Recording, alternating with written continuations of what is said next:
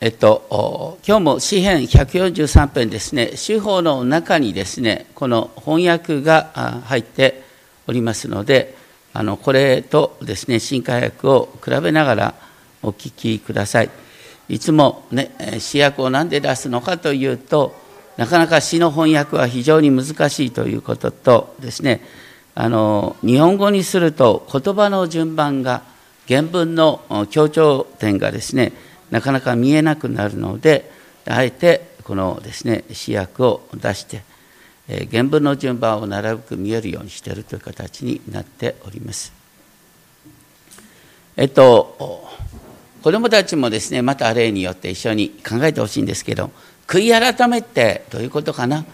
悔い改めって言うとごめんなさい本当に自分は悪うございましたっていうことなんですけどもまあ聖書の中ではね本当に悔い改めようっていう言葉があの出てきますけれどもでも中心的な意味はね何かというと神様に立ち返る。神様のもとに帰ってくる。お祈りするものとなるっていうことがですね中心なんです。実はこの詩篇143編も聖書に出てくる7つの悔い改めの詩篇の最後と呼ばれるんですけれども皆さんこれ聞いてですね読んでみてどこに悔い改めがあるんだろうと思いますね。神様に立ち返るという意味ではそうなのかもしれませんけどごめんなさいとは言ってない。まあ、皆さんよくご存知のとですねあの昨年、ね、4月から6月まで東京会で奉仕してくださいましたね、あの5歳が都心ミニストリーのですねあの初めてで都心ミニストリーについての記事がねこれに掲載されてで証が出てましてね奥様の証が。ね、であの奥様にちゃんとですね了承を得ながらですね今日お話しするんですけれどもあの彼女はですねこのインタビュー記事の中でこんなことを言ってるんですね。私はもともと謝れないタイプで主人はすぐに謝ってくるんですね。私が怒ってる様子だと、とにかく謝ってくるというか、そういう歪んだコミュニケーションだったように思います。お互いに何がどう気に入らないのかということに向き合わず、すぐに蓋をしてしまうというか、私も謝ってくれたんだからそれでいいやと済ませてしまう、そんな感じでしたと明かししておられます。これは多くの私たちとの関係また神様との関係でも身近な人との関係でも起きることかもしれません。神様ならぬね神さんの怒りをなだめるためにひたすら謝るなんていう夫がたまにいるかもしれません。天地万物の創造主の前で罪人の私を憐れんでくださいと口先で祈っている。で本当の意味で罪の自覚があるのかというとそうでもない。この詩篇では自分の過ちを振り返る代わりに自分の決め落ちをただ正直に訴えています。確かに謙遜は大切ね。先週東村でも剣道式があった。僕は謙遜になるようにとお勧めした。でもねあのそれはお祝いの時は謙遜を進めるんですけども普段の時はあんまり日本人はね謙遜を進めない方がいい場合がある。もうちょっと自分をねあらわにして自分の気持ちを表現してほしいなって思うことがあります。うつむきながら「ごめんなさい主よ憐れんでください」っても必要なんですけどもそれ以上に「主よ私を生かしてください」ってですね大胆に祈る姿勢も必要かなと思います。詩篇143編では最初の3行でですね聞いてください。耳を傾けてください。私に答えてくださいとダビデは畳みかけるように訴えてね。死を聞いてください。私の祈りを。耳を傾けてください。私の願いに。あなたの真実によって私に答えてください。あなたの義によってと記されているしばしば私は私の罪を認めますから聞いてくださいと、こう罪を認めます。なんか取引材料のように自分の罪を出すっていうのは、それは本当の意味で祈りなのか。子供と親の関係見て見てると、子供はほどただ単に助けて困ってるっていう形で表現する。それを親は嬉しく思うっていうことがあるんじゃないでしょうか。そしてこのね、3番目の祈りで、あなたの真実によって私に答えてくださいと祈った後で、原文では、あなたの義によってって付け加えられるんです。で、それに続けて、その続きの祈りは、裁きにかけないでください。あなたのしもべを。と言って、あなたの前で生ける者は誰一人義とは言えない正しいとは言えない原文ではそのさっきのあなたの義によってって言ってあなたの前で生きてる者は誰一人義とは言えないっていうこの言葉の重なりがあるんですねだからダビデが言ったのは自分自身の義によって答えてください。私は正しいから神様答えてくださいっていうんじゃないんです。あなたの正義によって私に耳を傾けてください。どうして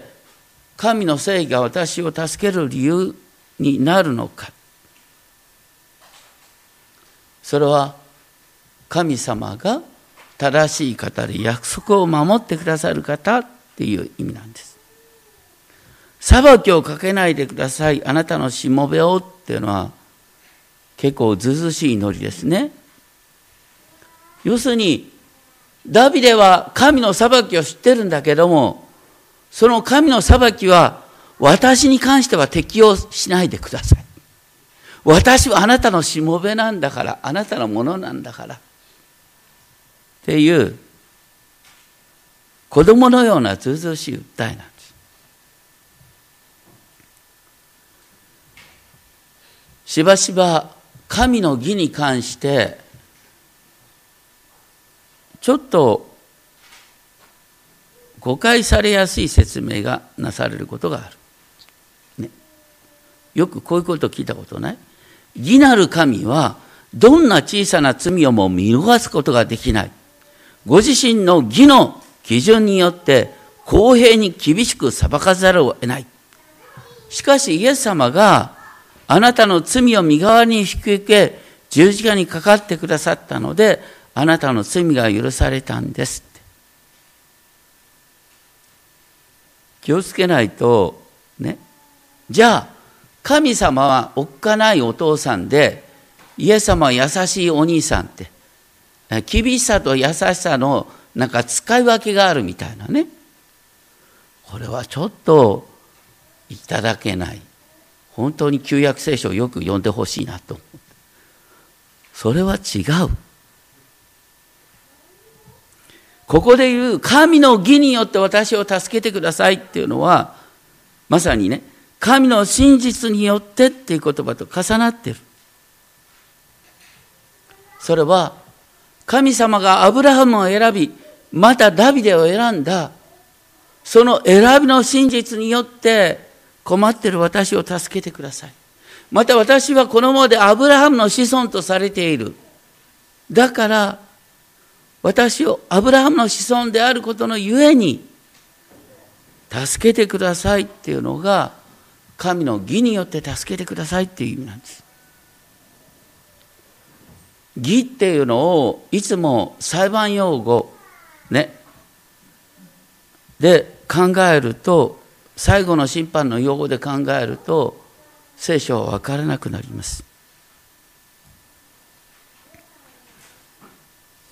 私にはね皆さんもそうだと思いますけれども神の前に誇れる正しさなんか義なんかない。ただ私が言えるのは私は自分が弱いから神様におすがりするしかないんだ。で、自分の信仰自信ないから、洗礼の恵みによって信仰を保証してもらってるんだ。みんなにお祈りしてもらってるんだ。私はおすがりしてるだけです。というのが正直なところじゃないでしょうか。そういう時にパウロはこう言っています。私たちが真実でなくてもキリストは常に真実である。ご自分を否むことができないからである。神の真実、神の義っていうのは、裁きっていうよりは、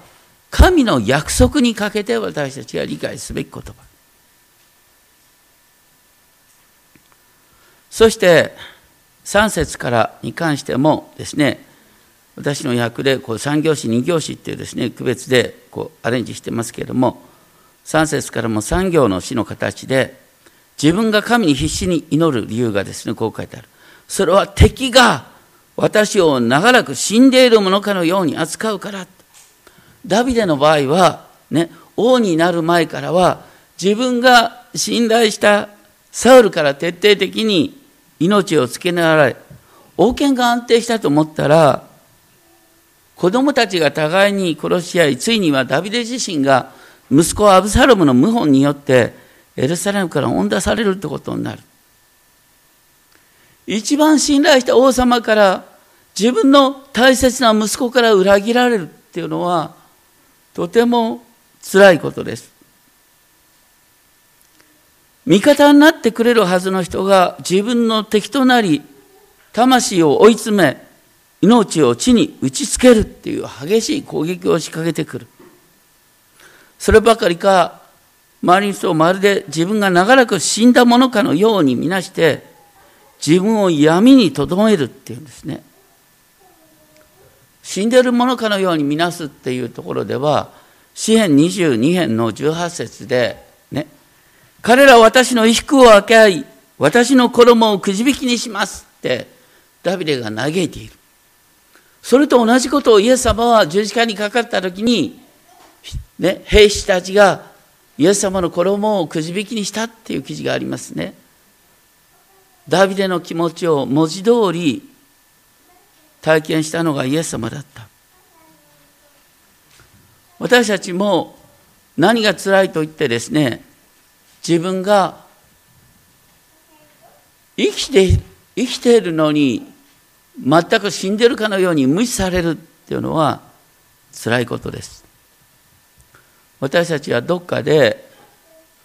そういう孤独感を味わうことがあります。でもしばしば孤独感において本当にイエス様だけが私の痛みを分かってくださるんだなっていうことが分かるってことがあります。僕もですねだいぶ昔ですけども辛かった時にあイエス様は私の気持ちが分かってくださるんだっていうところから、ね、イエスは私の喜びっていうドイツの賛美歌がありますがイエス meine Freude meine Selbstenspeide イエス毎日あなんか声が出なくなってるとにかくね。まあとにかくイエス様は私の愛しの人なんだっていうこう賛美なんですね。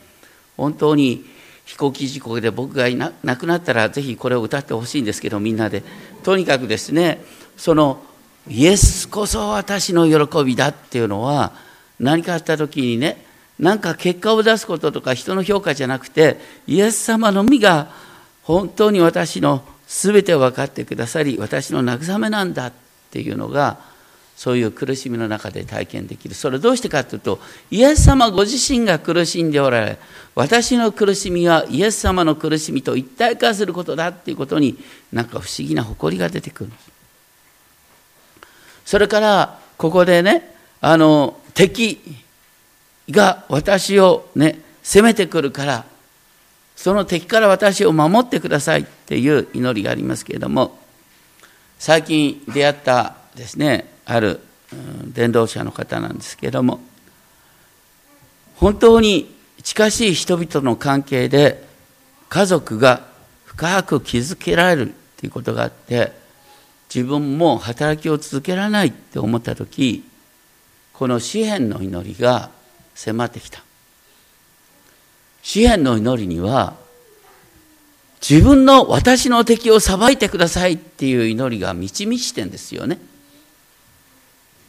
それまではねいやイエス様の言葉に従って敵を愛さなければと思って。だけどね嫌なのは嫌なんだよ。ね。本当に許せないよあの人っていう時に敵を許せって言われるとかえってね恨みがね腹の底にうっせきしてくるんですよ。自分の気持ちを表現できなくなって。でも詩篇には本当になんで私はこんなことをやらなきゃいけないんですか？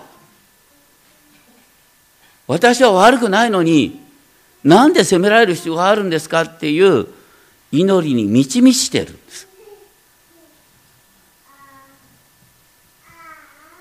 でそれを祈れるようになった時にその方は言ってたんだよね。それを祈れるようになった時に不思議にねあの人の顔も見たくないって思ってた人をね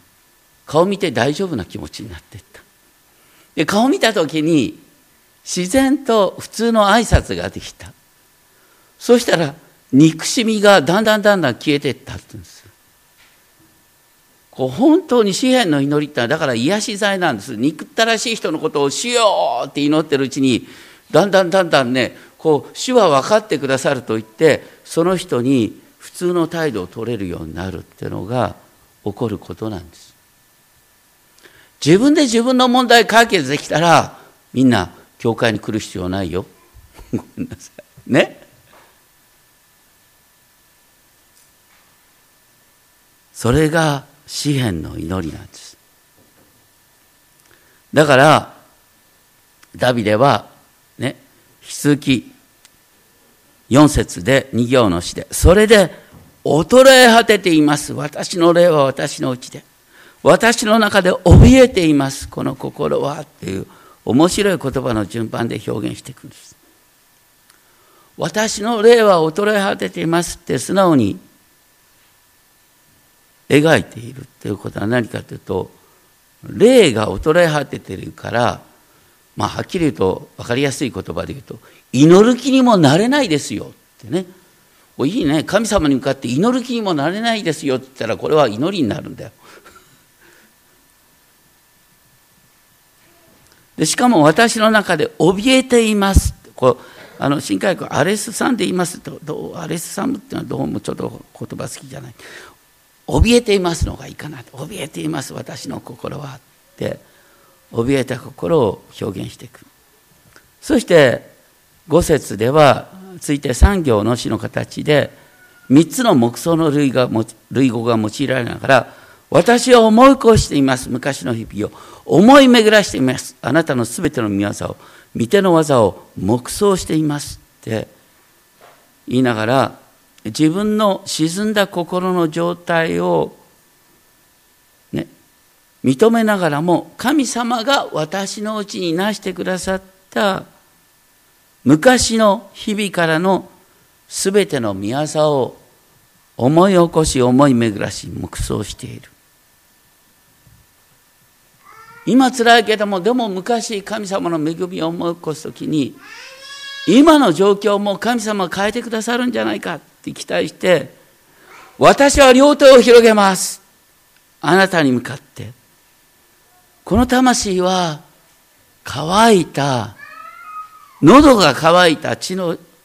地上のようです。あなたを慕ってって。よく言いますね。昔のユダヤ人はお祈りするとき手を広げて、主よって祈ったんですよ。ね。でもたまにね、あの、主税人は私は顔を上げる資格がないと言って、こううつむいて祈った。それが神の前に義と認められたってのがあるんですけどもね日本人は始終うつむいてるクリスチャンになって始終うつむいてごめんなさい生きててごめんなさいみたいな。生きててごめんなさいっていうのは太宰治であってクリスチャンじゃないんだよ。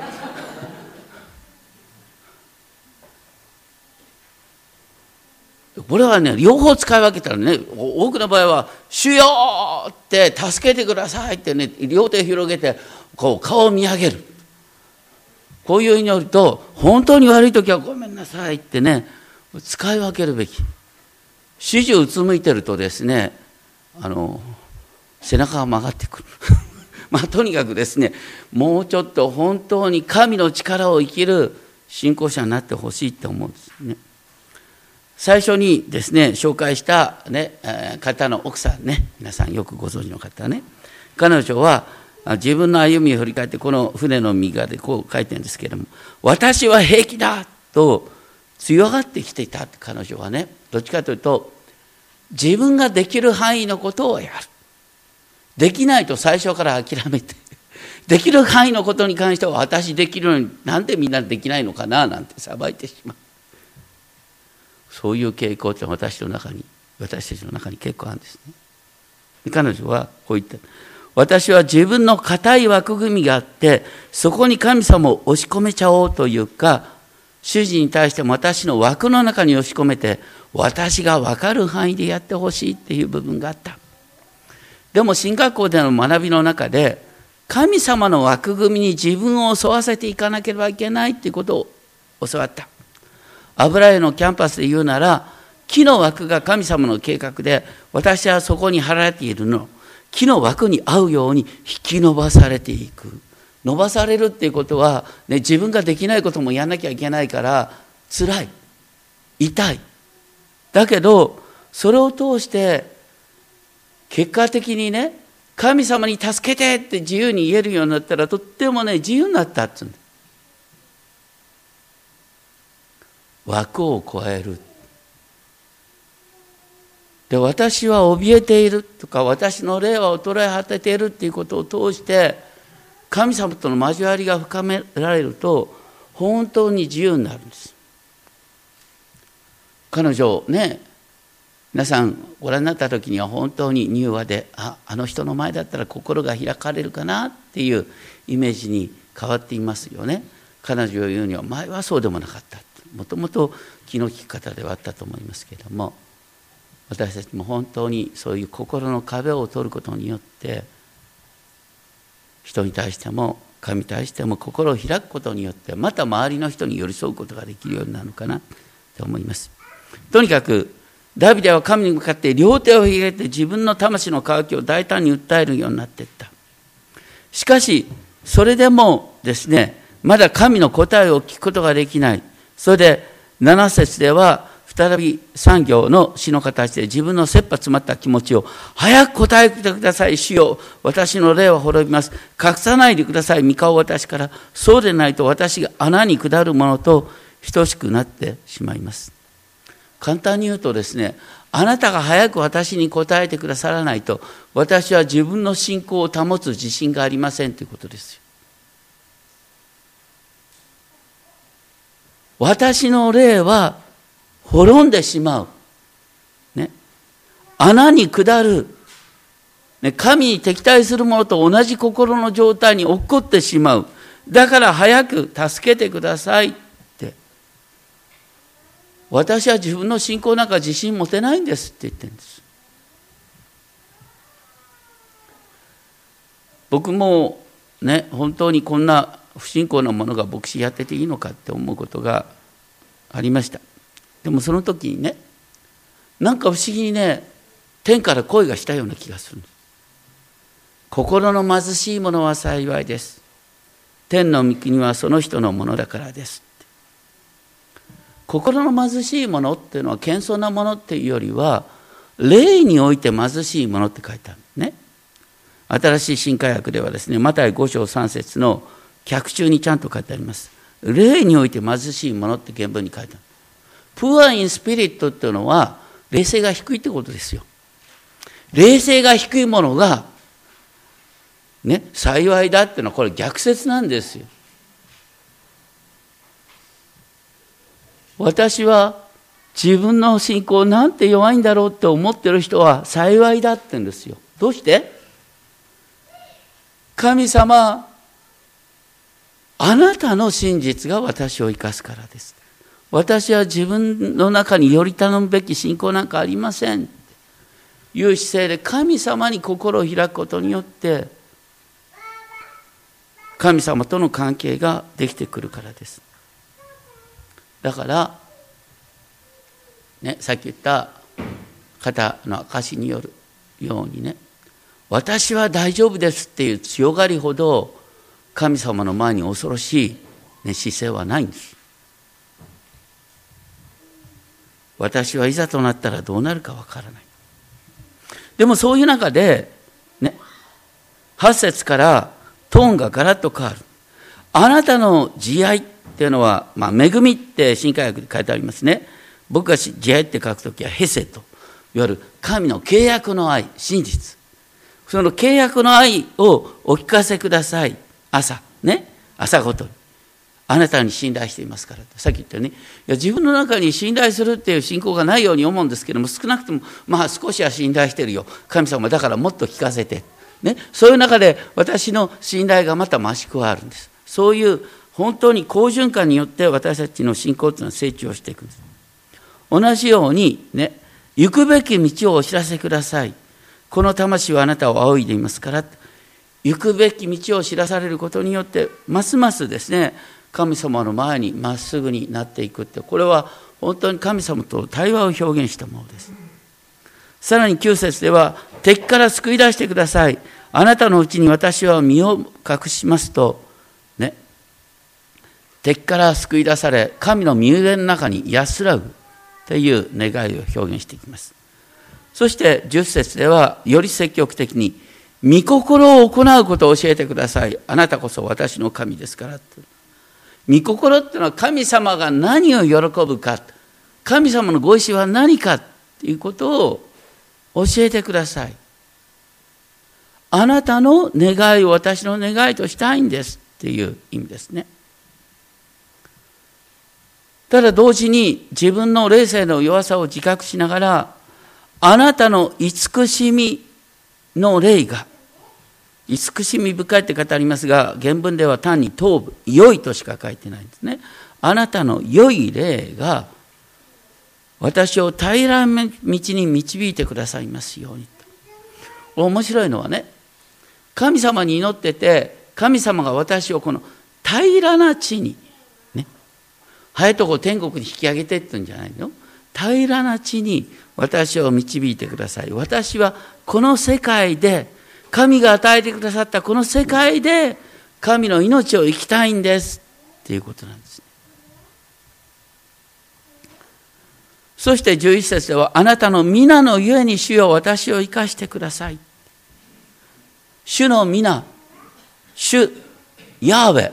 ね、ヘブル語で4文字、神聖4文字で表す神様のお名前、発音分からなくなってるっていう、でも多分ヤーウェだろう。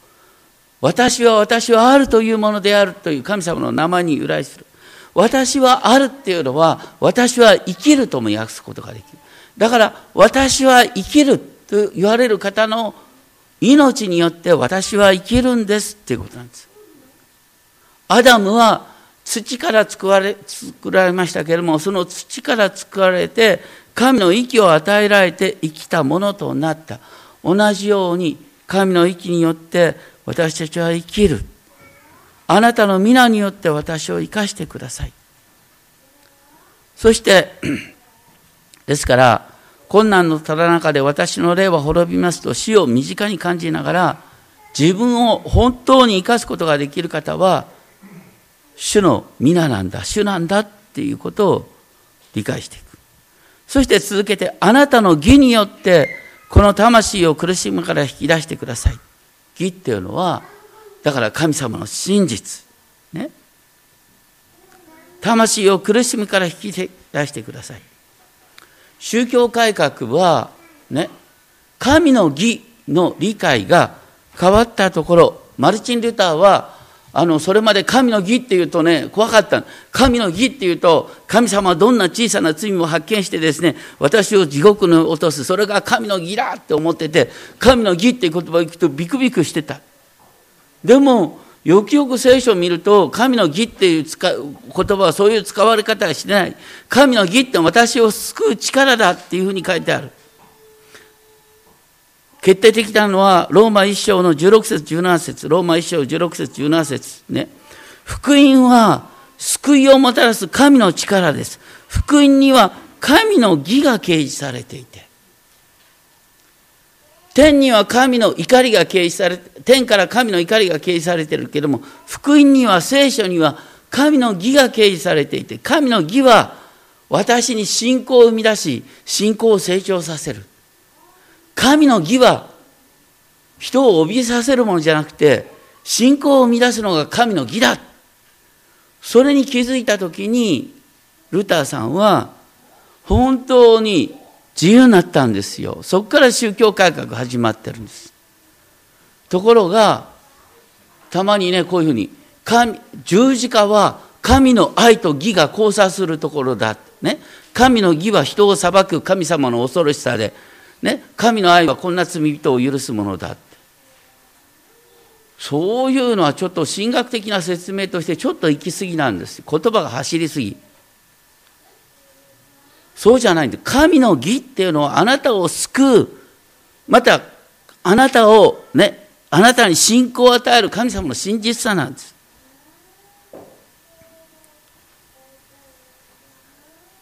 反対に神の愛は神の義に矛盾するものじゃなくて神の愛っていうのはよくね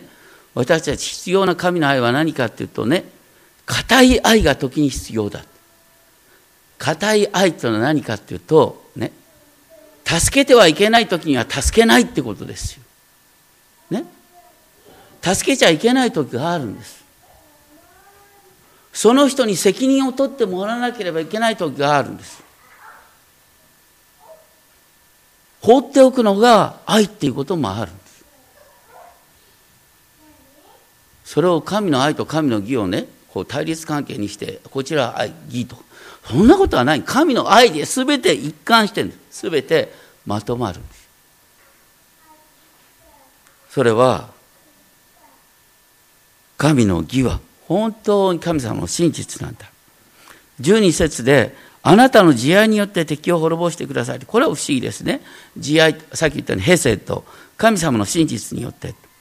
なんで神の真実が私の敵を滅ぼすことになるのかっていうと、ね、アブラハムを召した時の神様のアブラハムに対する約束は何か。神様はアブラハムにこうおっしゃった。私はあなたを祝福する者を祝福し、あなたを呪う者を呪うっておっしゃった。簡単に言ったら、神様はアブラハムに向かってね、アブラハムよ、ね、これからは、お前の味方は私の味方と見る。お前の敵を私の敵と見るって神様おっしゃった。何があってもアブラハムの側につくっていうのが、ね、アブラハムを祝福のもといとするっていう意味だった。だからダビデに敵対するものは神に敵対するものだっていう話になるそれが神の契約なんですよそこから出てくるのは何かっていうとねあなたは復讐しなくたって神様はいつもあなたの側についてるからねあなたがひどいことを言われた時に言い返したり頭に来た時復讐しようとしなくたって神がご自身の時に全てのことを整理してくださるんだよ。落とし前をつけるのはあなたじゃなくて神なんだってことなんですね。でそうするとあなたがすべきことは何かというと敵が植えたら食べさせること乾いたら飲ませること。そうすることによってあなたの敵に燃える炭火を作ってことえなんで私あの人に嫌われてるはずなのに急に優しくなった。それは何だろうと思って慌てさせると。イエス様がおっしゃったね、自分の敵を愛し、自分の迫害する者のために祈りなさいっていうの結構誤解されてるんですけどもね、敵を愛するってことは敵を好きになるって話じゃないんですよ。敵を好きになれたら敵じゃないんだよ。本当にごめんなさいね。たまに顔を合わせたくなくなるような人が出てくる。ね。でも、たまたまその人が困っているのを見たら、素通りしない。ね。その人が本当に困ってるなと思ったら、本当はうちうちでは嫌なんだけど、ここで素通りしたら、ね、イエス様に怒られるなって思って、イエス様の家に嫌だけど助けてあげる。これが愛なんですよ、実は。だからイエス様が言ってる敵を愛するっていうのは嫌でも助けろって話なんですよ。好きになれって話じゃないんですよ。で現実に起こることは嫌でも助けてるとそのうちにその人とのコミュニケーションが関係変わってて嫌な人が好きになるってことはあるだけど嫌な人は嫌ごめんなさい 本当にね多くの人はこう詩篇の祈りを知らないからね詩篇の祈りを知らないから自由になれないんです。で嫌な気持ちはいや敵を愛さなければだけど好きになれないよどうしよう。どうしようって言われたら詩篇の色に合わせて祈っていけばいいんだよ。そしてあなたの心が知らないうちに変わっていくってことなんです。であなたに関してはねこう最後にダビデは「私はあなたのしもべだから」とね。しもべだからっていうのはさあのあの、うん、強引な命令をね従わなきゃいけないっていうのはしもべだからっていうのはね私はあなたの財産ですっていう意味なんです。私はあなたの財産なんだから私が傷つくとあなたの損になるんですよみたいな感じですよ。だから神様は私のことを守るべきですみたいな感じなんです。こういうずうずしい祈りがいいですね。子供はやっぱり親にずうずしいでしょ？それはやっぱり子供の可愛いとこでもあるんですよ。もうちょっとみんな神様にずうずしく祈りましょう、ね、でこの詩篇全体を見るとですねあの3つ3回「主よ」って「ヤーウェ」っていうふうに私が格好付けした言葉がある。一番最初が「主を聞いてください私の祈りを」一節でしょ？7節で早く答えてください。主よ。私の霊は滅びます。